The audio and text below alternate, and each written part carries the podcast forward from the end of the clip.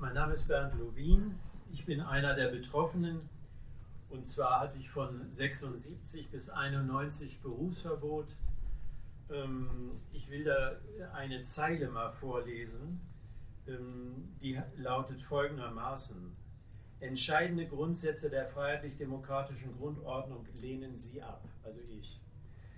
Zwar treten Sie nach Worten voll und ganz für die im Grundgesetz genannten Individualrechte ein, Ihr Verfassungsverständnis von diesen Rechten stimmt jedoch nicht mit deren grundgesetzlicher Ausformung überein.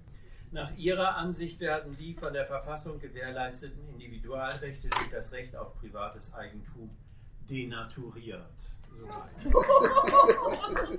ähm, gut. Äh, dann hatte ich 15 Jahre im Berufsverbot bin äh, dann wieder eingestellt worden, 91, in Oldenburg war das. Ich bin tatsächlich auch in den Schuldienst gekommen, äh, zunächst in Farel und dann späterhin, späterhin in Göttingen.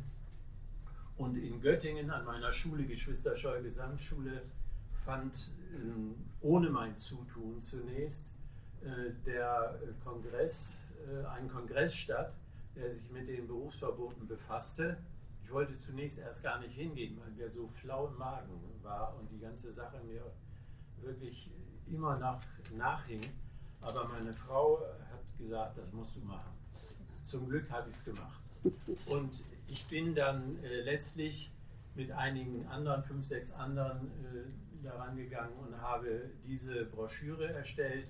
Hubert war der Initiator, der sitzt hier vorne auch und einige andere sitzen hier mit mir im Raum. Diese Broschüre kann käuflich erworben werden. Das sind zugleich die Plakate, die hier draußen hängen. Und im Weiteren dann äh, wurde die äh, Rübke-Kommission eingerichtet im Niedersächsischen Landtag, die sich äh, die, die Berufsverbote aufarbeiten sollte hier in Niedersachsen. Dazu gibt es dieses eine Exemplar. Das ist so rar es darf nachher angefasst werden. Ich kann es aber nicht aus der Hand geben. Man kann sich das auch runterladen. Äh, die Kollegin Martina Diersen hat das gemacht und lässt da jetzt ein Handexemplar rumgehen. Das ist die weitere Tätigkeit. Wir sitzen dran und äh, versuchen die Zielsetzungen, die wir damals aufgestellt haben, ich werde sie gleich noch äh, mal vorlesen, weiterhin zu verfolgen. Im Moment ist diese ähm, Veranstaltung in einen ganz aktuellen Rahmen eingebettet, weil ja Ende September die Innenminister- und Justizministerkonferenz getagt hat, die sich mit Verfassungsfeinden, Verfassungstreue, Gebot und Regelanfrage befasst hat. Dazu wird, so habe ich das verstanden, Martina Diersen, vielleicht nicht auf die Konferenz, mhm. aber alle mal auf die Zielsetzung eingehen. Und wir haben vor der Landtagswahl an alle Landtagsabgeordneten einen Brief abgefasst, in dem wir ähm, die Landtagsabgeordneten darauf aufmerksam machen, dass es eben erstens uns gibt, aber vor allem auch die Rübke-Kommission gegeben hat, die äh, eben diesen Bericht abgefasst hat. Und dieser Bericht ist dem Landtag noch gar nicht vorgestellt worden. Und äh, da äh, weisen wir die Landtagsabgeordneten darauf hin, dass sie eben diesen Bericht in den Landtag einbringen, sodass sie sich damit erneut befassen können, weil die Forderungen, die wir aufgestellt haben, allemal noch nicht erfüllt sind, äh, zumal es zwar eine Entschuldigung gegeben hat, ähm, aber es hat keine äh, materielle Entschädigung gegeben. Das war eben damals auch die Schwäche in dem Beschluss, den der Landtag befasst hat. Das war ausdrücklich ausgenommen, aber das steht weiterhin noch aus. Also nicht nur eine Entschuldigung, wie bisher gelaufen, sondern eben auch eine materielle Entschädigung. Mm, und äh, zudem äh, weisen wir die Abgeordneten darauf äh, hin, folgender Satz, tragen Sie dazu bei, dass es keine Neuauflage des sogenannten radikalen Erlasses sowie keine Regelanfrage geben wird. Und das ist eben nicht nur aus der Luft gegriffen, wir werden das gleich hören. Aktivitäten dieser Art gibt es in den verschiedensten Ländern. Soweit erstmal. Ja, danke für die Einladung und ich freue mich sehr, bei dieser Veranstaltung dabei sein zu können. Ich komme dieser Bitte nach, kurz was zu mir zu sagen. Ich bin Journalist, äh, arbeite vor allem als freier, testfreier Journalist äh, für das ARD-Magazin Panorama und schreibe aber auch Artikel, mache Radio-Feature und solche Sachen. Und ich habe ähm, einen Bezug zu diesem Thema, offensichtlich erstmal keinen persönlichen. Also ich bin 1985 geboren, da, äh, also ich war noch nicht direkt betroffen von den Berufsverboten, aber es gibt ähm, zwei, drei Bezüge, die ich auch teilweise biografisch habe. Also zum einen ähm, ist meine politische Sozialisation verknüpft mit einer Person namens Fritz Güder, die hatte Berufsverbot ähm, in den 70er Jahren. Und ähm, insofern habe ich relativ schnell, als ich angefangen habe, mich mit Politik und so weiter auseinanderzusetzen, mich auch mit diesen Berufsverboten auseinandergesetzt. Insofern war das für mich jetzt kein abstraktes, ganz abstraktes Thema. Das Zweite ist, dass ich dann wohl auch deswegen ähm, mich dann im letzten Jahr näher auch mit den ähm, möglicherweise kommenden Berufsverboten auseinandergesetzt habe. Daraus ist vor allem also ein paar Zeitungsartikel entstanden, aber vor allem auch ein äh, Panoramabeitrag, der im Mai ausgestrahlt wurde. Da war ähm, Cornelia Buß-Ziegling mit dabei, Matthias Bietzer und ähm, ich habe auch mit dem ähm, Innenminister äh, aus Brandenburg ähm, Stückken äh, ein Interview geführt und so. Also da habe ich mich intensiver mit diesem ganzen ähm, Aspekt auseinandergesetzt. Und der dritte, der berührt nicht ganz direkt das Thema Berufsverbote, der dritte Bezug zum Thema, aber schon auch den, äh, berührt schon das Thema Verfassungsschutz relativ deutlich. Bevor ich zum ähm, bevor ich Volontariat beim Norddeutschen Rundfunk gemacht habe, war ich ähm, Journalist bei der linken Monatszeitung Analyse und Kritik. Manche kennen es vielleicht noch als Arbeiterkampf. Und da äh, war ich, ah ja, ähm, ich habe es im Herzen immer nur Arbeiterkampf genannt, aber ja. Damals war ich äh, für den AK, den Arbeiterkampf oder für Analyse und Kritik, im Juli 2017 in Hamburg unterwegs. Da war der G20-Gipfel, einige werden sich wahrscheinlich noch erinnern. Und ich gehörte zu den Journalisten, die ähm, dort während, des, während dieser äh, Gipfel lief, ausgeschlossen wurden. Also wir haben die Akkreditierung entzogen bekommen. Und der Bezug jetzt zu dieser Veranstaltung ist der folgende. Ähm, es hat mich zwar offiziell das Bundespresseamt ausgeladen und das BKA war damit involviert, aber die Grundlage meiner Ausladung oder meiner, der Entzug der Akkreditierung war ähm, eine Einschätzung des Verfassungsschutzes, nämlich äh, das Landesamt Verfassungsschutz Berlin. Ich habe das auch öffentlich gemacht, das ist kein Geheimnis das ähm, kategorisiert mich als linksextremen Aktivist. Und das hat dann dazu geführt, eben, dass ich auf diese Gefährderliste da kam und dann an dem Freitag äh, während des G20-Gipfels da rausgeflogen bin aus dem, ähm, aus dem Pressezentrum. Wir haben dagegen geklagt, um das abzuschließen, geklagt mit wirklich auch guter, intensiver Unterstützung der DGU von Verdi. 2019 ähm, wurde, hat das Verwaltungsgericht Berlin festgestellt, dass der Entzug der Akkreditierung rechtswidrig war zu dem Punkt, äh, den Martina gerade angesprochen hat, nämlich ähm, der Verfassungsschutz ähm, soll alles darlegen und transparent machen und so weiter, hatte ich jetzt eigentlich nicht für meinen Vortrag vorbereitet, aber da trotzdem eine kleine Anekdote dazu, weil mich natürlich dann im Nachhinein auch interessiert hat, warum bin ich eigentlich laut dem Verfassungsschutz ein linksextremer Aktivist in Berlin, habe nachgefragt und so weiter, wollte meine Akte sehen. Diese Akte wurde mir zu, also ich würde sagen, 5% gezeigt. Ähm, wir haben da auch mehrere Gerichtsverfahren und sowas äh, schon hinter uns. Also im, im Sinne von Transparenz und Darlegen, wie sie denn zu dieser Einschätzung kommen, da gibt es doch etwas Nachholbedarf. Allgemein ist diese ähm, Behörde ja nicht gerade dafür bekannt, ähm, besonders transparent vorzugehen. Ich möchte heute in meinem Input diese Rolle des Verfassungsschutzes näher beleuchten. Ich hatte mir im Vorhinein nochmal so vergegenwärtigt, was ist eigentlich das Problem mit diesem ähm, kommenden neuen, in Anführungszeichen radikalen Erlass. Der Begriff ist natürlich, du hast es ja schon geschildert, sowohl historisch nicht ganz korrekt und auch heute wird es kein Erlass sein, sondern es wird ja dann ein Gesetz geben in Brandenburg. Aber ähm, alle wissen, was damit gemeint ist. Was ist das Problem mit dem ähm, neuen radikalen Erlass? Es gibt hier verschiedene Punkte, viele wurden schon angesprochen. Ich würde die jetzt nur kurz nennen, um dann auf einen Kritikpunkt zu fokussieren, nämlich den Zusammenhang mit dem Verfassungsschutz. Grundsätzlich ist ein Problem, das dem zugrunde liegt, die in auch der historischen Regelung verankerten äh, Treuepflicht zu, äh, zu suchen. Also diese pol politische Treuepflicht, ein Relikt aus alten Zeiten, im Grunde Feudalismus, Kaiserreich, im NS bei dem ähm, berüchtigten Gesetz zur Wiederherstellung des Berufsbeamtentums auch wieder eingeführt. Das äh, sind auch teilweise einfach ähnliche Formulierungen, die äh, dort gewählt wurden, 1933 und äh, dann auch 1973 gibt es einen ähm, aufschlussreichen Artikel von Michael Czaskosi in der Zeitung der Roten Hilfe, der das auch nochmal historisch vor ein paar Monaten äh, aufgebröselt hat. Also das wäre ein ähm, Kritikpunkt. Ein zweiter ist, der wurde auch schon im Zuge der Regelanfrage jetzt angedeutet, der Aspekt der Vorverurteilung, der Quasi-Vorverurteilung. Das war auch der Hauptaspekt, auf den ich ähm, bei dem Panoramabeitrag fokussiert habe. Also, dass auf Grundlage einer Gesinnungsprognose des Verfassungsschutzes Menschen dann nicht in den Beruf kommen sollen. Im Strafrecht kennen wir natürlich die, die Losung zuerst die Tat, dann die Verurteilung. Wir sind hier nicht im Strafrecht, das ist klar. Aber ich meine, wenn man daran denkt, welche Konsequenzen das hat, also so eine Einschätzung, nämlich 10, 15, vielleicht auch mehr Jahre Berufsverbot, dann ist es wirklich, also können wir von einer Quasi-Strafe sprechen. Also insofern ist die Vorver dieser Vorurteilungsaspekt durchaus einer, den ich hier mit einbringen möchte. Der dritte Punkt ist die, ähm, ist die Verhältnismäßigkeit, auf die Martina auch schon hingewiesen hat.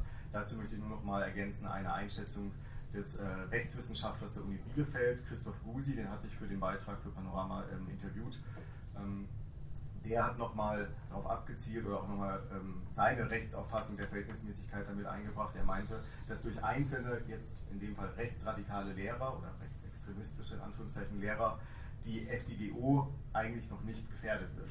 Das müsste man sich, also es ist vielleicht, also ich persönlich fände es auch nicht schön, wenn meine Kinder von zum Beispiel Höcke oder so unterrichtet werden würden und würde auch versuchen, politisch ähm, dagegen äh, vielleicht eine Initiative zu gründen, dagegen vorzugehen, was auch immer. Aber ähm, er meint, dadurch ist nicht die Verhältnismäßigkeit an sich gefährdet, wenn man da jetzt ein paar hundert Lehrer bei, wie viel gibt es insgesamt? 700, 800.000 äh, in Deutschland. Damit ist die FDGO jetzt noch nicht komplett gefährdet. Ein viertes Argument, was äh, etwas andere Prämissen hat, aber dennoch ähm, hier nennen möchte, ist äh, die Frage der Wirksamkeit. Ist so eine Regelanfrage überhaupt geeignet, um dieses Ziel zu erreichen, was beispielsweise in Brandenburg ähm, ausgegeben wird? Es soll ja eine Regelanfrage zu, äh, für Beamtenanwärter sein, nicht bei ähm, Beförderungen. Wenn ich mir jetzt einen 18-jährigen Polizisten vorstelle, der vielleicht jetzt noch nicht mit 18 Jahren vollkommen äh, ein, über ein rechtsradikales, rechtsextremes Weltbild verfügt, wohl aber, es soll vorkommen, im Laufe seines Berufslebens eines solches, ein solches entwickelt, dann äh, ist hier die Frage der Wirksamkeit auch gestellt. Ich finde das Argument nicht ganz triftig, weil ich die Prämissen schon äh, an sich ablehne äh, bei diesem radikalen Erlass. Aber der Vollständigkeit halber sei es hier genannt. Ähm, fünfter und sechster Punkt, den kann man zusammenziehen, der wurde auch einleitend schon genannt. Äh, eine Regelanfrage schafft Unsicherheit unter also das können, glaube ich, die Betroffenen, ähm, also alle Betroffenen, mit denen ich darüber gesprochen habe, wie es war in den 70er, 80ern, haben mir das geschildert. Ähm, Unsicherheit innerhalb der Kolleginnen und Kollegen, innerhalb der Lehrerzimmer, was darf ich überhaupt noch sagen, ähm, was kann ich in der Politikstunde dran nehmen und so weiter. Und damit schadet es sechstens, dieser radikale Erlass, auch der demokratischen Kultur, also das institutionalisierte Duckmäusertum, äh, wie das ja auch in der, von der Initiative häufig genannt wird, ist hier zu nennen. Ein siebter Punkt ist natürlich die Frage, wer gilt denn dann eigentlich als extremistisch? Das ist äh, eng verknüpft mit meinem Hauptpunkt, äh, den ich bringen möchte, nämlich mit der Einschätzung des Verfassungsschutzes. Deswegen stelle ich das mal kurz zurück und schließlich achtens ist dann der Verfassungsschutz. Diese Regelanfrage wertet eine Behörde, eine Institution auf, die ich ähm, grundlegend in Frage stellen möchte in diesem Beitrag. Und das ist insofern eine Ergänzung zu dem, was wir bisher gehört haben. Ähm, und ich habe mich auch bewusst dafür entschieden, diesen Aspekt heute zu beleuchten, weil meinem Eindruck nach auch in der bisherigen Auseinandersetzung, in der bisherigen Diskussion die Kritik an der Regelanfrage, die Kritik am neuen radikalen Erlass ähm, zu wenig aus meiner Sicht verknüpft wird mit einer grundsätzlichen Kritik an den Verfassungsschutz und die ist durchaus angemessen, zumindest aus meiner Sicht. Also es geht ja auch, wie Martina schon, ich habe irgendwie so einen Wackler hier, oder? Ich hoffe, es ist trotzdem einigermaßen verständlich. Ja. Also es geht ja hier auch um die Deutungs- und Interpretationshoheit äh, des Verfassungsschutzes und dieser Behörde.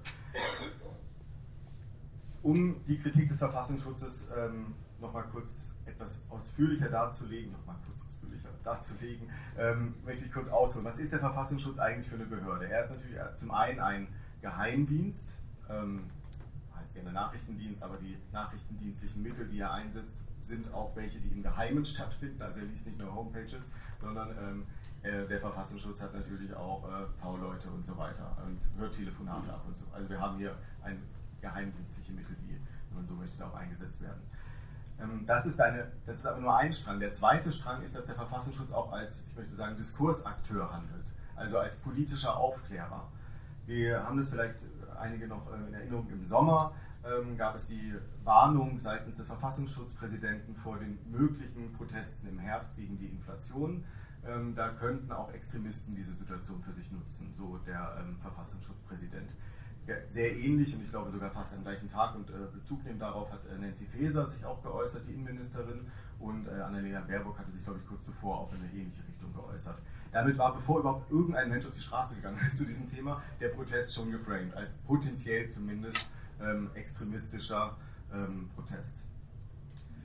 Ein Beispiel, wie der Verfassungsschutz als Diskursakteur fungiert. Ein zweites ist, ich, komme, ich lebe jetzt in Hamburg, ähm, da hat vor kurzem der Verfassungsschutz die ähm, Initiative Hamburg enteignet, quasi diskreditiert. Das ist eine Initiative, die ähnlich fungiert wie die Initiative in Berlin, Deutsche Wohnen Co. enteignen, zur Enteignung großer Immobilienkonzerne, um den Mietmarkt ähm, wieder in, Ausgleich zu finden, mit Bezug übrigens natürlich auf das Grundgesetz.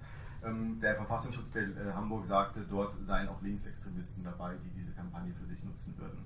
Ähnlich argumentiert er auch bei Klimaprotesten. Immer wieder ist dann auch eine Organisation wie die, also die interventionistische Linke da im Fadenkreuz, ähm, die alle möglichen Sachen ähm, unterwandern würden. Also hier agiert er ganz, also greift in Debatten ein und so. Und das ist ähm, auch jetzt aus einer journalistischen Perspektive äh, schon fragwürdig, weil im Journalismus, ich will jetzt hier nicht zu sehr einen Journalismus-Exkurs machen, aber der Verfassungsschutz ist eine besondere Quelle im Journalismus. Es gibt äh, den Begriff der qualifizierten Quelle. Eigentlich gilt ja im Journalismus das Zwei-Augen-Prinzip oder das Zwei-Quellen-Prinzip, ähm, aber nicht bei Behörden. Bei Behörden, da geht man davon aus, naja, die werden schon irgendwie die Wahrheit sagen. Und äh, unter diese fällt für viele auch tatsächlich der Verfassungsschutz. Natürlich liegt es dann auch an den Journalistinnen und Journalisten selbst, ob sie dann denken, na, vielleicht soll ich doch mal in dem Fall eine zweite Quelle einholen oder nicht. Aber wir müssen auch über die materiellen Bedingungen im Journalismus natürlich nachdenken. Es ist gerade im Tagesaktuellen auch vielleicht nicht immer so einfach möglich, dann auch die zweite Quelle dann äh, mit einzuholen. Also äh, hier gibt es, hat diese Funktion des Diskursakteurs auch noch eine ganz unmittelbare praktische äh, negative Konsequenz für die öffentliche Debatte. Dass der Verfassungsschutz als Diskursakteur fungiert, ist im Übrigen nicht, also ist keine Überschreitung seiner Kompetenz, das muss ich ganz klar sagen, sondern das ist Teil seiner Aufgabe. Niedergeschrieben im, im Bundesverfassungsschutzgesetz, äh, da heißt es, der Verfassungsschutz informiert die Öffentlichkeit über Bestrebungen und Tätigkeiten. Mindestens einmal im Jahr, wir kennen das, den Verfassungsschutzbericht, aber auch äh, jenseits des Verfassungsschutzberichts. Das heißt, hier greift keine formalistische Kritik, ja, der Verfassungsschutz, der übertreibt oder der hat zu viele, also der überschreitet seine Kompetenzen. Nein, hier ist ganz dezidiert eine politische ähm, Kritik notwendig. Und wo kann diese ansetzen? Die kann natürlich einerseits an dem historischen ansetzen, also was, wo kommt diese Behörde her? Ähm, ich glaube, es ist weithin bekannt, dass sie gerade in der Anfangszeit doch einen oder anderen Ex-Nazi-Kader auch äh, mit, in der, ähm, mit in der Behörde hatte. Man muss auch fairerweise sagen, das war nicht die einzige Behörde, bei der das der Fall war. Also in der Relation ist es so, naja, ähm, aber gut. Es gibt da auch äh, einige, auch an der Spitze natürlich einige äh, bekanntere Fälle. Ähm, BND, Polizei, Justiz und so, ist glaube ich bekannt, dass da dieses Problem ähnlich war. Aber ähm, nicht nur, dass vielleicht ein ähm, früherer Nazi-Elite-Geist durch diese Behörde, ähm, Behörde kroch. Es war auch ein Geist, gerade in 50er, 60er, 70er, wo dann auch die Berufsverbote ja dann reinfallen, ähm, in dem die wesentliche Aufgabe des Verfassungsschutzes äh, im Zusammenhang des Kalten Kriegs zu sehen war. Also es ist eine dezidiert, auch damals antikommunistische und antisozialistische Organisation gewesen, also eine in der Tendenz, zumindest ich möchte das nicht pauschalisieren, aber in der Tendenz konservative äh, bis rechtskonservative Institution. Ähm, nun sind ja ein paar Jahre ins Land gezogen, die alten Nazi-Eliten sind sicher nicht mehr da ähm, an der Spitze des Verfassungsschutzes. Wir kennen natürlich auch in der jüngeren Vergangenheit Beispiele von Menschen, die jetzt zumindest keine Nazi-Elite waren, aber doch äh, eher äh, politisch rechts stehen. Äh, Maaßen ist natürlich hier zu, zu nennen. Ähm, ich würde aber schon auch, man muss, man muss die Sachen ja schon sehen, wie sie sind. Und aus meiner Sicht ist schon so, dass es eine, doch einen leichten Wandel gibt innerhalb der Verfassungsschutzbehörde, dass es da auch Leute gibt, die ich auch wirklich also mit denen ich bestimmt politisch einige Differenzen habe, aber die ich erstmal auch äh, abnehme, dass es eben schon auch darum geht, äh, gegen rechts äh, oder gegen die extreme Rechte mit vorzugehen. Aber auch da ist es keine persönliche moralische Kritik an den einzelnen Personen, sondern gucken wir nochmal auf die Struktur und gucken wir nochmal auf, ähm, auf, auf die Aufgabe, die Funktion und die Ideologie des Verfassungsschutzes, weil die Kernideologie des Verfassungsschutzes ist die Extremismustheorie. Und die Extremismustheorie, die ist wirklich grundlegend sie ist eng verknüpft mit dem, was wir die Freiheit, also mit der FDGO, mit der freiheitlich-demokratisch, mit der freiheitlichen demokratischen Grundordnung. Äh, zur FDGO nochmal ein, zwei Sätze, weil sie ja doch ähm, immer grundlegend ist, auch wenn man mit den Verfechterinnen und Verfechtern spricht, die immer sagen, ja, aber die FDGO, das ist doch das Entscheidende und so. Ähm, die FDGO ist eigentlich, Martina, du verbesserst mich, wenn ich jetzt juristisch Quatsch erzähle, aber die FDGO ist eigentlich gar nicht so eng gefasst. Also äh, vor allem, also FDGO ist in den 50er Jahren ähm, wurde sie quasi entwickelt oder wurde sie aufgeschrieben im Zusammenhang mit dem ähm, Verbotsverfahren der, gegen die Sozialistische Reichspartei und dann später gegen die KPD. Äh, da wurde sie auch definiert. Ähm, sie wurde übrigens 2017, und das ist wirklich wichtig auch für die aktuelle Diskussion, um ein bisschen auch ähm, Stoff zu haben, sie wurde nochmal neu, also neu gefasst oder sie wurde nochmal also noch expliziert, nämlich im Verfahren gegen die NPD 2017. Und das habe ich mir nochmal angeguckt und mich auch äh, fachmännisch beraten lassen von Leuten, die sich wirklich richtig gut damit auskennen. Ähm, Im Wesentlichen nennt, ist in diesem 2017er Urteil werden äh, im Wesentlichen drei Elemente genannt, für die die, Freiheit, die, die freiheitliche demokratische Grundordnung ausmacht ähm, oder ausmachen. Das ist eins, und das steht über allem, die Menschenwürde. Das ist zweitens das Demokratieprinzip, also die Herrschaft geht vom Volke aus. Und das ist drittens der Rechtsstaat. Und das ist wirklich enger, also das ist weiter, so rum, weiter gefasst ähm, und bietet mehr Spielraum als die ähm, 50er Jahre FDGO-Definition. Äh, Weil damals ging es zum Beispiel noch um die parlamentarische Demokratie. Die ist hier explizit nicht mehr ähm, Teil der FDGO. Es, es, geht mir jetzt nicht darum, ob man das jetzt gut oder schlecht findet, die parlamentarische Demokratie, sondern es geht mir jetzt nur darum, mal aufzuzeigen, was ist der zentrale Bezugspunkt. Ähm, es heißt sogar in dem Urteil explizit, äh, auch das kritische Hinterfragen an einzelnen Elementen der Verfassung muss möglich sein. Das steht da drin. Ähm, steht auch drin, ähm, dass es eben nicht eine Festlegung auf den Parlamentarismus beinhaltet. Zitat, so vermag die Ablehnung des Parlamentarismus, wenn sie mit der Forderung nach dessen Ersetzung durch ein plebiszitäres System verbunden ist, den Vorwurf der Missachtung der freiheitlich-demokratischen Grundordnung nicht zu begründen. Also das wäre durchaus möglich. Das ist tatsächlich eine Entwicklung, wenn man die 50er Jahre bis 2017 betrachtet. Und sie wird, und das ist ein kleiner Exkurs, der nicht ganz unwichtig ist, auch für die, für die weitere Argumentation. Ähm, was macht jetzt der Verfassungsschutz mit der Extremismustheorie? Er geht aus meiner Sicht weit darüber hinaus, was diese FDGO ähm, aussagt. Der Zusammenhang zwischen Extremismustheorie und FDGO ist folgender. Die FDGO steht gedanklich in der Mitte, das ist das Zentrum politischen, äh, des politischen äh, Systems. Und ähm, je weiter man an den Rand kommt, dann kommt irgendwann sozusagen die Zwiebelschicht Radikalismus, das ist irgendwie noch okay, aber schon irgendwie, schon irgendwie böse, Linksradikalismus, Rechtsradikalismus und so weiter. Und dann irgendwann kommt sozusagen die Schicht Extremismus. Das ist dann nicht mehr okay. Und was als extremistisch gilt, wird in Abgrenzung zur oder in Gegensetzung zur FDGO verhandelt, aber das ist natürlich ständig auf einer, äh, also das wird, es gibt keine klare Einigkeit darüber, was denn jetzt als extremistisch gilt. Und das ist auch nicht in der Wissenschaft übrigens. Also es gibt diverse Extremismusbegriffe. Manche setzen eher an der Form an, reden von der Gewaltförmigkeit, das ist dann äh, das Extremistische. Manche äh, versuchen es eher ideologisch, versuchen es äh, mit, mit, Demokratie und Rechtsstaat enger zu, äh, zu, koppeln. Manche und viele, ehrlich gesagt, in der Extremismustheorie sehen Antikapitalismus schon als, ein, als extremistisch. Ähm, du hast ja vorhin vom Eigentum auch in deinem Fall gesprochen. Ähm, also das ist ein wirklich ein grundlegendes Problem, was wir hier haben, FDGO und Extremismus. Und Extremismus ein Problem dahingehend, dass unklar ist, was denn darunter gefasst werden kann, wie die Fälle, die ich am Anfang genannt habe, nämlich oder die ich äh, hier aus Hamburg genannt habe, dann kann es auch mal der Klimaaktivismus sein, dann kann es auch mal der, ähm, der mit dem Grundgesetz bewaffnete Kampf für die Enteignung äh, großer Immobilienkonzerne sein. Auch das kann dann mal als extremistisch äh, gelten. Und wir haben hier im Übrigen in diesem Zusammenhang der Extremismustheorie äh, noch erwähnenswert, nicht nur eine Verknüpfung von ähm, dem Verfassungsschutz als Diskursakteur, als Akteur, der in die mediale Debatte eingreift, sondern auch eine Verknüpfung des Verfassungsschutzes mit der Wissenschaft. Also es gibt die Extremismustheorie, von der ich gesprochen habe, ist jetzt nicht nur eine rein Verfassungsschutztheorie, sondern sie wird auch an Unis gelehrt. Es gibt einen regen Austausch zwischen den Extremismustheoretikern und Theoretikerinnen und dem Verfassungsschutz. Es gibt das Jahrbuch für ähm, für Demokratie und Extremismus oder so ähnlich heißt das, glaube ich. Ähm, also es gibt eigentlich quasi so eine Art Zitierkartell zwischen dem Verfassungsschutz und äh, entsprechenden ähm, äh, Extremismusforschern und Forscherinnen.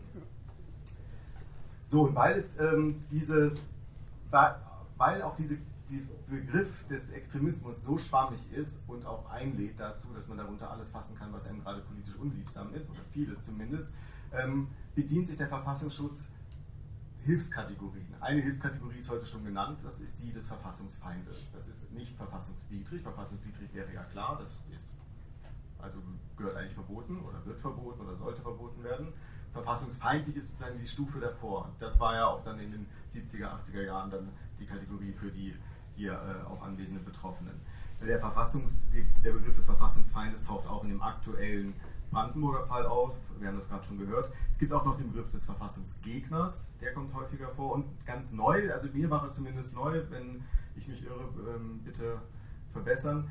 In dem ähm, Entwurf in Brandenburg gibt es auch den Begriff des Verfassungsskeptikers. Der Verfassungsskeptiker ist sozusagen auch eine neue Kategorie, um da aufzubauen. Was kommt als nächstes? Der Verfassungskritiker, der Verfassungsinfragesteller. Und jetzt denken wir nochmal an das, was ich gerade gesagt habe zur FDGO 2017.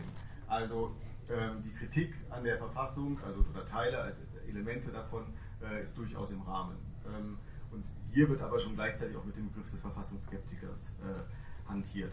Ähm, ich bin mir nicht ganz sicher, ob alle, also ich, doch wahrscheinlich haben sie schon alle, die jetzt auch an Gesetzentwürfen schreiben, das 2017er Urteil im Blick.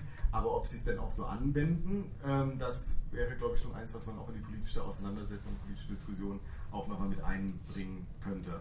Allgemeine Rechtsauffassung ist schon, dass 2017 die FDGO-Definition bestimmt jetzt. Also das ist schon, das ist der aktuelle Punkt, von dem man ausgehen kann, mit dem man aus meiner Sicht auch klar in dieser aktuellen Debatte argumentieren kann. Ähm, noch eine kleine Randbemerkung zu, Begriff, äh, zu, dieser Begriffsfindung des Verfassungsschutzes, um so Zwischenkategorien zu erfinden, zu gestalten, zu konstruieren, je nachdem, wie man das nennen möchte. Äh, 2021 hat der Verfassungsschutz auch einen neuen Phänomenbereich entwickelt. Das ist der Phänomenbereich der verfassungsschutzrelevanten Delegitimierung des Staates. Ähm, er meint damit, jetzt wird es auch wieder kompliziert, so ähnlich wie der Brandenburger Fall ja auch kompliziert ist, weil, ich würde Martina dazu stimmen, ich gehe schon davon aus, dass in Brandenburg es jemanden wie Stübken und Co. in erster Linie erst einmal um Rechte geht. Dass dann später auch andere betroffen sind, da, da, da, bin ich mir auch sicher, aber ich würde ihn mal, ich würde, ich glaube, es ist kein so ein, äh, kein Plan, okay, wir wollen eigentlich die Linken rauskriegen, aber wir versuchen es jetzt mal, indem wir irgendwie äh, das auf der rechten Seite ähm, argumentieren. Kann man auch später noch von der Tube diskutieren. Äh, also ich nehme Ihnen das schon ab, dass es da um die Rechten geht. Trotzdem ist es äh, aus meiner Sicht ein fragwürdiges Prinzip. Bei dieser Kategorie, die ich gerade genannt habe, der Verfassungs, äh, muss die mal ablesen, verfassungsschutzrelevanten Delegitimierung des Staates, geht es um die Corona-Proteste, mit denen ich politisch jetzt auch nicht viele Überschneidungen habe, also die Proteste gegen die Corona-Maßnahmen. Ähm, dennoch sollte es ähm, aus einer äh, ja, linken, äh, liberal, auch liberalen Sicht äh, doch ja, sollten mehrere Alarmglocken klingen, wenn man diese Kategorie hört, der verfassungsschutzrelevanten Delegitimierung des Staates. Und so wird es wahrscheinlich auch in Zukunft immer weitere ähm, ähnliche Kategorien geben. Ähm, also da, ich habe jetzt vor allem über den Verfassungsschutz als Diskursakteur gesprochen. Ich habe hab eingangs meines Verfassungsschutzexkurses ja gesagt, gleichzeitig ist er auch Geheimdienst. Mein zentrales Problem, was ich mit dem Verfassungsschutz habe, ist, dass die in dieser Behörde beides verankert ist. Also sowohl äh, Geheimdienst, auch Kampf, äh, auch Ermittlungen oder den Kampf gegen Sabotage, ähm, gegen auch äh, Terror, Terrorismus und ähm, also ich denke schon, dass ein Staat ähm, sich gegen Spionage ähm, wehren sollte und dazu auch ähm, ähm, ja, ermitteln sollte und auch Terroristinnen und Terroristen äh, im Blick behalten sollte. Aber die Frage ist, ob diese Behörde dann auch gleichzeitig diejenige sein soll, die dann gleichzeitig politische Bildungsarbeit quasi oder politische Öffentlichkeitsarbeit macht, wie, ähm, wie hier geschehen. Also sie macht einerseits diese Diskursakteur Öffentlichkeitsarbeit und dann setzt sie geheimdienstliche Mittel ein, aber eben ja nicht nur gegen jetzt äh, Terroristen oder vermeintliche Terroristen oder gegen ähm, äh, in Bezug auf Sabotage, sondern sie setzt sie eben auch ein, um ähm, gegen Leute vorzugehen oder Leute im Blick zu behalten, die sich für das Klima einsetzen, die sich vielleicht auch für äh, eine sozialistische Gesellschaft einsetzen oder die, der Fall aus äh, Hannover ist wahrscheinlich einigen bekannt, die sich für den Erhalt einer Stadtbibliothek in äh, Hannover-Linden einsetzen. Auch das war ja bei dem Fall Matthias äh, Wiezer, ähm, es ist ja einer der ähm, Punkte, die genannt wird, ähm, warum er denn ähm, linksextremistische oder dass bei ihm linksextremistische Bestrebungen vorzufinden sein. Wurde 2012 war, glaube ich, äh, die äh, Anfrage von ihm.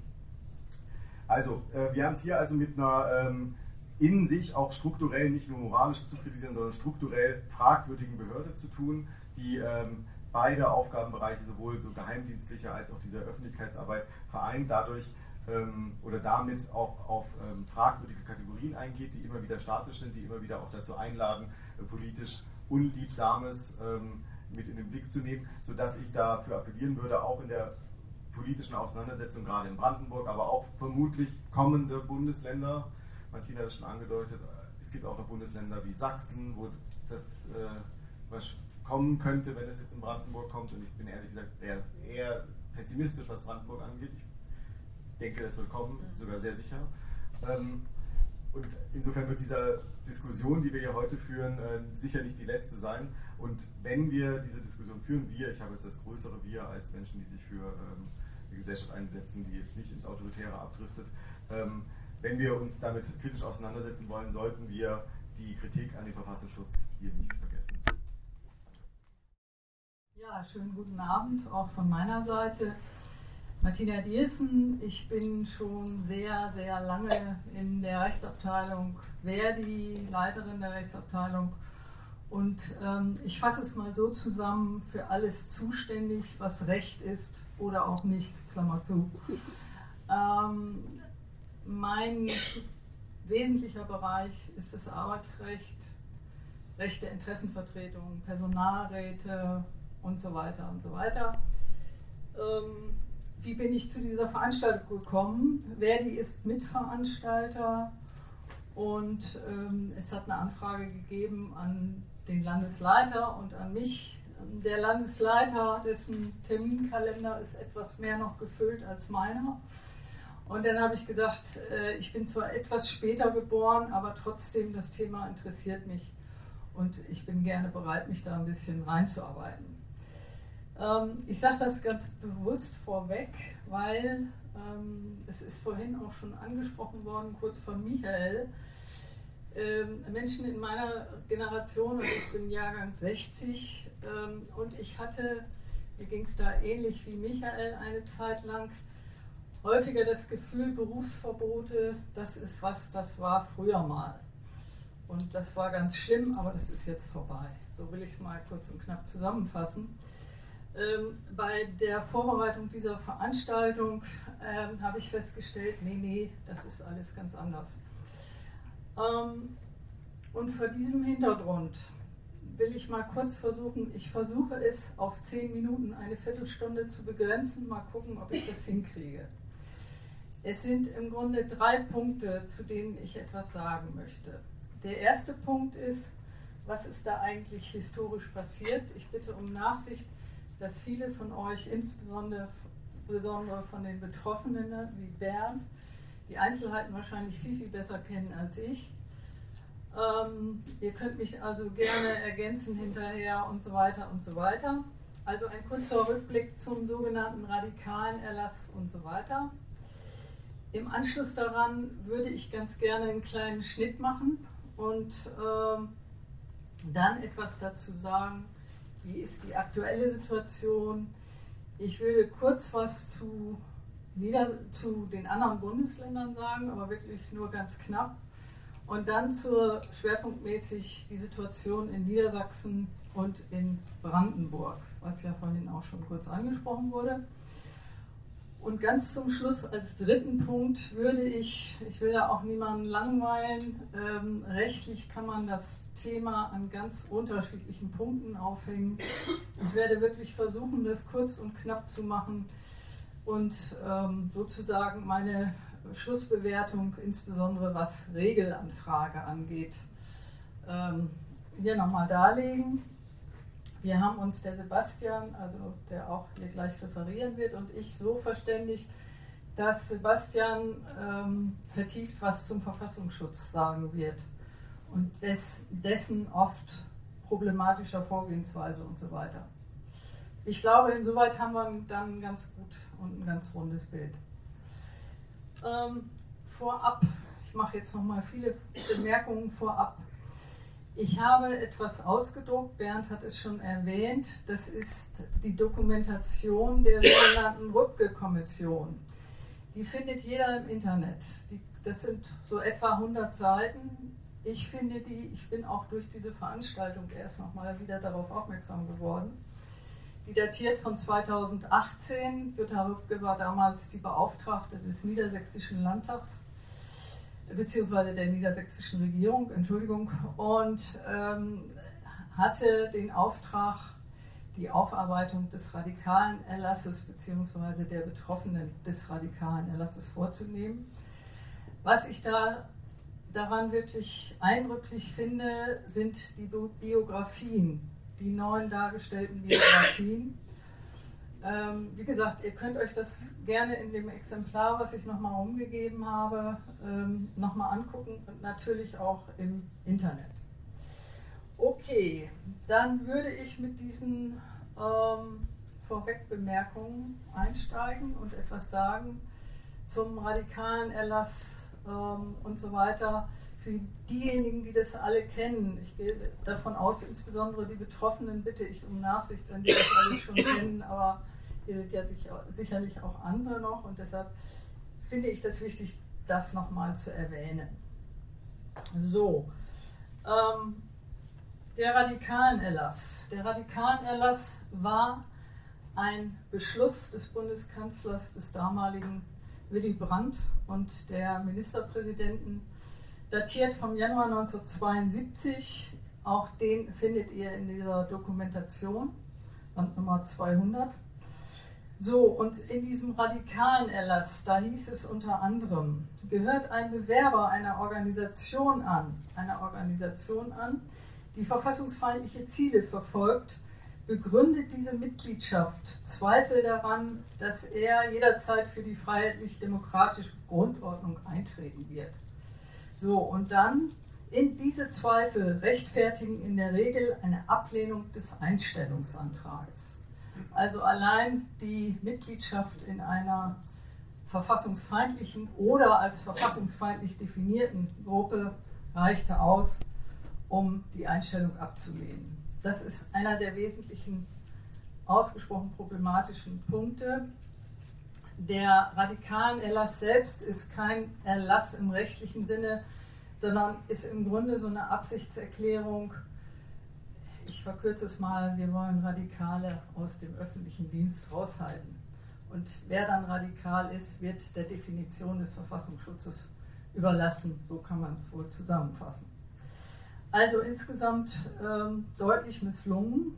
Jedes Bundesland hat dann übrigens äh, aus diesem radikalen Erlass so seine eigenen Folgerungen äh, äh, gezogen. In Niedersachsen war es so, dass 1973 dann noch eine Verschärfung dazu kam. Und das war eben diese sogenannte Regelanfrage beim Verfassungsschutz. Also ganz kurz und knapp, der Verfassungsschutz wird gefragt, ist euch dieser Mensch schon mal irgendwie aufgefallen? Und wenn das der Fall war, dann wurde der nicht eingestellt. Ich verkürze auch das jetzt ein bisschen. So, ähm, die Innenministerkonferenz hat in dem Zusammenhang festgelegt, äh, festgelegt, dass bei allen Bewerbungen in den öffentlichen Dienst eine Anfrage an den Verfassungsschutz zu richten sei, ob gerichtsverwertbare Erkenntnisse über die sich bewerbende Person äh, vorlagen. Das Problematische nochmal war eben die Deutungs- und Interpretationshoheit, die man damit an den Verfassungsschutz gegeben hat. Ähm, interessant finde ich noch, ist vielleicht auch nicht so bekannt. Es hat bereits 1984 eine Beschwerde des äh, Weltgewerkschaftsbundes bei der Internationalen Arbeitsorganisation, der Groß I, Groß L, Groß O gegeben und natürlich fortlaufende Verfahren auch der Betroffenen beim Europäischen Gerichtshof für Menschenrechte. Gleichwohl ähm, ist es erst, dass auch das wird vielen bekannt sein, 1990 ähm, dazu gekommen, dass der Beschluss gefasst wurde, diesen radikalen Erlass wieder abzuschaffen. Auch dieser Beschluss von 1990, die jeweils wechselnden Regierungsmehrheiten, muss ich hier in Niedersachsen nicht, sicherlich nicht nochmal äh, darlegen, die sind bekannt.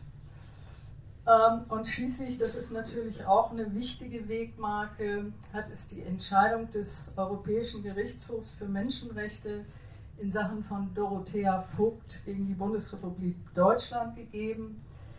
Ähm, der EuGH hat das Berufsverbot, das damals gegen Dorothea Vogt verhängt worden ist, ähm, festgestellt, dass dieses Berufsverbot gegen, diese, gegen die Europäische Menschenrechtskonvention verstößt.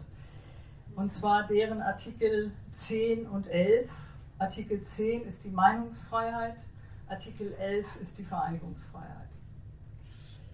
Ähm, die Bundesrepublik wurde schon damals, die Entscheidung des Europäischen Gerichtshofs datiert von 1995, aufgefordert, ähm, ich fasse es mal so zusammen, diese strikte Treueverpflichtung an europäische Normen anzupassen.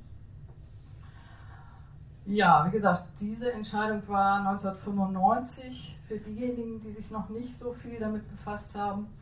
Ihr findet das, was ähm, die Dorothea Vogt betrifft, auch eindrücklich in den Biografien in dieser Dokumentation. Ich bezeichne sie jetzt einfach als Rübke-Dokumentation, dann ist klar, was gemeint ist. Ne? Das ist da sehr, sehr eindrücklich geschildert. So, jetzt mache ich einen kleinen zeitlichen Sprung. 2016 hat es eine Entschließung des Niedersächsischen Landtags gegeben, und ähm, darin wurde die Landesregierung gebeten, das zitiere ich jetzt nochmal, einen Beauftragten, eine Beauftragte zur Aufarbeitung der Schicksale der von niedersächsischen Berufsverboten betroffenen Personen und der Möglichkeit und der Möglichkeiten ihrer politischen und gesellschaftlichen Rehabilitierung einzusetzen. Ihrer politischen und gesellschaftlichen Rehabilitierung. So. Und daraufhin ist eben Jutta Rübke eingesetzt worden, die dann den entsprechenden Arbeitskreis gebildet hat, dem unter anderem auch Bernd angehört hat. Und äh, unter anderem Ergebnis war diese Dokumentation, die rumgeht. Ob tatsächlich eine hinreichende politische und gesellschaftliche Rehabilitierung stattgefunden hat, ich glaube, da muss man ein Fragezeichen hintermachen. Eine Entschädigung, das hat Bernd schon gesagt, hat es bis heute nicht gegeben. So. Äh, ich mache jetzt einen weiteren Sprung, mehr so jetzt heute. Wie ist die Situation heute, insbesondere was das Thema Regelanfrage angeht? Ähm, es gibt zurzeit im Bund und in den Ländern in den Ländern keine allgemeine Regelanfrage, also allgemeine Regelanfrage in dem Sinne, wenn jemand als Arbeitnehmer in den öffentlichen Dienst will oder als Beamter, Beamtin, ähm, dann gibt es eine allgemeine Regelanfrage, Klammer auf, noch, Klammer zu, Fragezeichen nicht. Ähm, ich will auch mal dieses Wort Regelanfrage so ein bisschen genauer fassen. Ähm, wenn man sich die Band brandenburgische Regelung dazu ansieht, dann soll die sogenannte Regelanfrage Informationen darüber bereitstellen, ob die Bewerbenden an verfassungsfeindlichen Veranstaltungen teilgenommen haben, ob sie wegen Volksverhetzung oder der Mitgliedschaft in vom Verfassungsschutz beobachteten Vereinigungen auffällig geworden sind und ob sie verfassungsfeindliche Symbole getragen haben. So, ähm, so viel zum Stichwort Regelanfrage.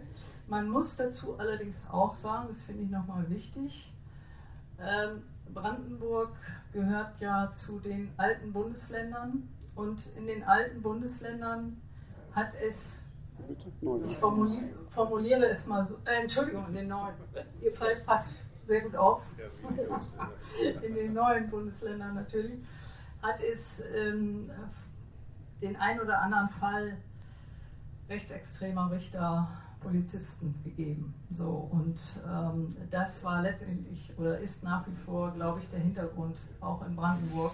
Das muss man, denke ich, schon dabei sagen. Ähm, aber wir haben auch ein Beispiel aus dem Westen, nämlich in Bayern. Und in Bayern gibt es diese sogenannte Regelanfrage für den Justizbereich, also für angehende Richterinnen und Richter wiederum seit 2016. man kann als Bewerber, als Bewerberin zwar sagen, ich bin mit dieser Regelanfrage nicht einverstanden, nur dann wird man nicht eingestellt. Und dann sind wir wieder beim Berufsverbot. In Mecklenburg-Vorpommern ähm, ist im Mai 2021 die Regelanfrage für Proberichterinnen eingeführt worden. Und im Polizeibereich spielt die Regelanfrage in sehr vielen Bundesländern eine Rolle, zum Beispiel auch in Niedersachsen. Ähm, es gibt einen Artikel, den ähm, äh, die Überschrift finde ich bemerkenswert. Ich glaube, das ist auch von einem Juristen in irgendeiner Zeitschrift für Beamtenrecht. Ähm, die Überschrift lautet, das muss ich jetzt auch nochmal vorlesen, Wiederauferstehung des radikalen Erlasses kehrt ein Zombie zurück. So, und ähm, nochmal ergänzend zur niedersächsischen äh, Situation, wie gesagt, äh, nach meiner Wahrnehmung sind sich die Parteien weitgehend einig, dass es für den Polizeidienst eine Regelanfrage geben soll.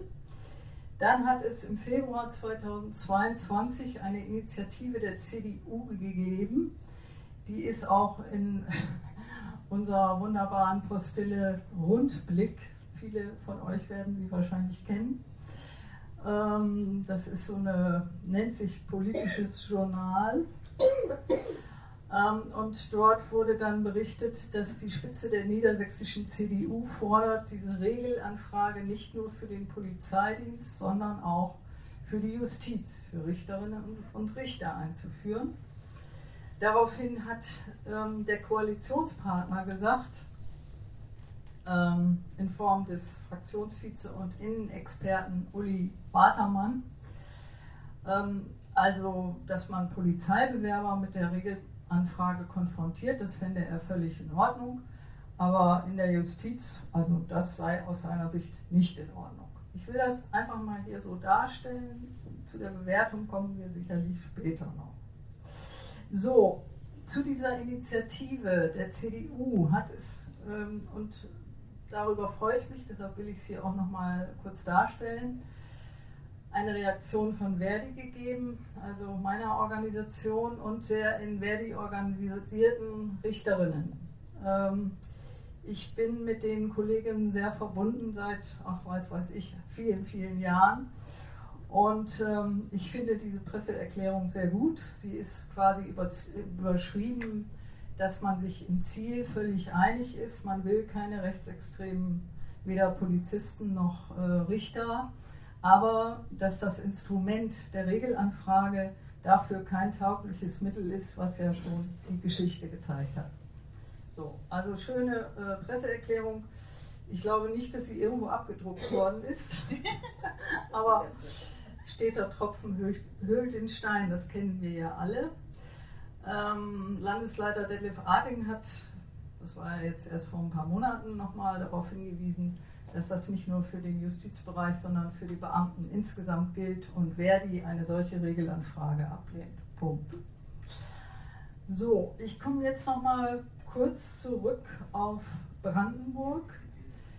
Ähm, Brandenburg ist, das ist jedenfalls einem Bericht der Berliner Zeitung von August 2022 zu entnehmen, ähm, da ist die ganze Sache schon vom Kabinett beschlossen und jetzt wird vom Innenausschuss beraten. Und die Regelanfrage, den Inhalt habe ich vorhin kurz zitiert, soll sich auf alle Beamten beziehen. Das heißt, egal ne, für welchen Bereich, grundsätzlich alle.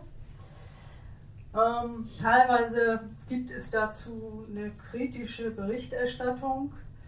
Ähm, ich will auch lobend erwähnen, dass der DG DGB Berlin-Brandenburg da eine recht ausführliche Stellungnahme zu abgegeben hat, verschiedene diverse gute Fragen dazu gestellt hat. Ähm, also das Vorhaben ist durchaus umstritten. Mal gucken, ähm, wie das weitergeht. Auch die GEW in Brandenburg hat darauf hingewiesen, vor dem Hintergrund der Berufsverbotspraxis in der alten Bundesrepublik ähm, ist es ganz schwer vermittelbar, dass, ein sinnvoller, dass das ein sinnvoller Ansatz ist. So hat sich der Kollege von der GIW geäußert. So, und dann, darauf will ich auch nochmal hinweisen, weil das glaube ich nicht so ganz unwichtig ist, das ist auch in den Medien zitiert worden, ein Verfassungsrechtler, Battis heißt der, ähm, der kommt, wie soll ich sagen, der ist nicht gerade der Spitze, die Spitze der Bewegung, was fortschrittliche Bewegungen angeht. ähm, so, und der hat gesagt, auch das zitiere ich nochmal, äh, dass im Falle einer Ablehnung eines Beamtenanwärters alles offengelegt wird, was der Verfassungsschutz vorgetragen hat, um es zu überprüfen. Inwieweit das realistisch ist, dazu wird vielleicht Sebastian äh, gleich noch was sagen. Mal gucken, vielleicht kommen wir auch im Laufe der Diskussion nochmal darauf.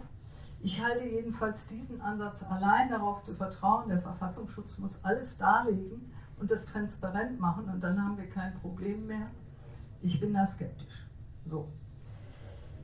Ich komme zum dritten Punkt, das Rechtliche.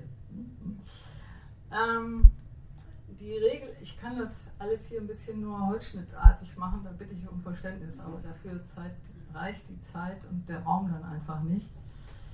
Ähm, die Regel in Frage berührt zunächst mal Artikel 12 Absatz 1 Grundgesetz, Berufsfreiheit, Berufswahlfreiheit, je nachdem, wie man es definiert. Ähm, ich habe das eben am Beispiel Bayern erläutert. Zum Zweiten ist das Recht auf informationelle Selbstbestimmung äh, betroffen, Artikel 2 Absatz 1, Artikel 1 Grundgesetz. Habt ihr sicherlich schon mal gehört. Das ist das erste Mal vom Bundesverfassungsgericht im Zusammenhang mit dem Volkszählungsurteil. Seitdem gibt es diesen Begriff der informationalen Selbstbestimmung und des Rechtes darauf, weil durch die Datenweitergabe und so weiter. Ne? So, also informationale Selbstbestimmung ist die zweite Geschichte. Die dritte Geschichte ist Verstoß gegen Diskriminierungsverbot, Artikel 3 Absatz 3 Satz 1 Grundge Grundgesetz. Ähm, man kann auch an den formalen Geschichten noch ganz viel äh, rumdeuteln, will ich hier jetzt aber auch nicht ausführen. Und rein materiell, wie die Juristen immer so schön sagen, dürften jedenfalls alle Regelanfragen an der Verhältnismäßigkeit vielleicht nicht letztendlich scheitern, aber sagen wir mal große Zweifel hinsichtlich ihrer Verhältnismäßigkeit aufweisen, weil Verhältnismäßigkeit heißt, es dürfen keine anderen, es darf keine anderen Möglichkeiten geben, um zu verhindern, dass die freiheitlich-demokratische Grundordnung gefährdet ist. So kann man es kurz zusammenfassen. So, und es gibt genug andere Möglichkeiten. Wir haben bei Neueinzustellenden wir haben, das setzt natürlich voraus, dass die entsprechende einstellende Behörde das auch macht. Wir haben die Möglichkeit, beim Bundeszentralregister nochmal nachzufragen. Wir haben, wir können auch das später diskutieren, vielleicht sehen das manche von euch anders, aber in begründeten Einzelfällen, in begründeten Einzelfällen kann man ja vielleicht mal beim Verfassungsschutz nachfragen wenn ich jemanden habe, der sich zum Beispiel für den Polizeidienst bewirbt, aber schon häufig als Rechtsradikaler aufgefallen ist. Kann ja sein, vielleicht.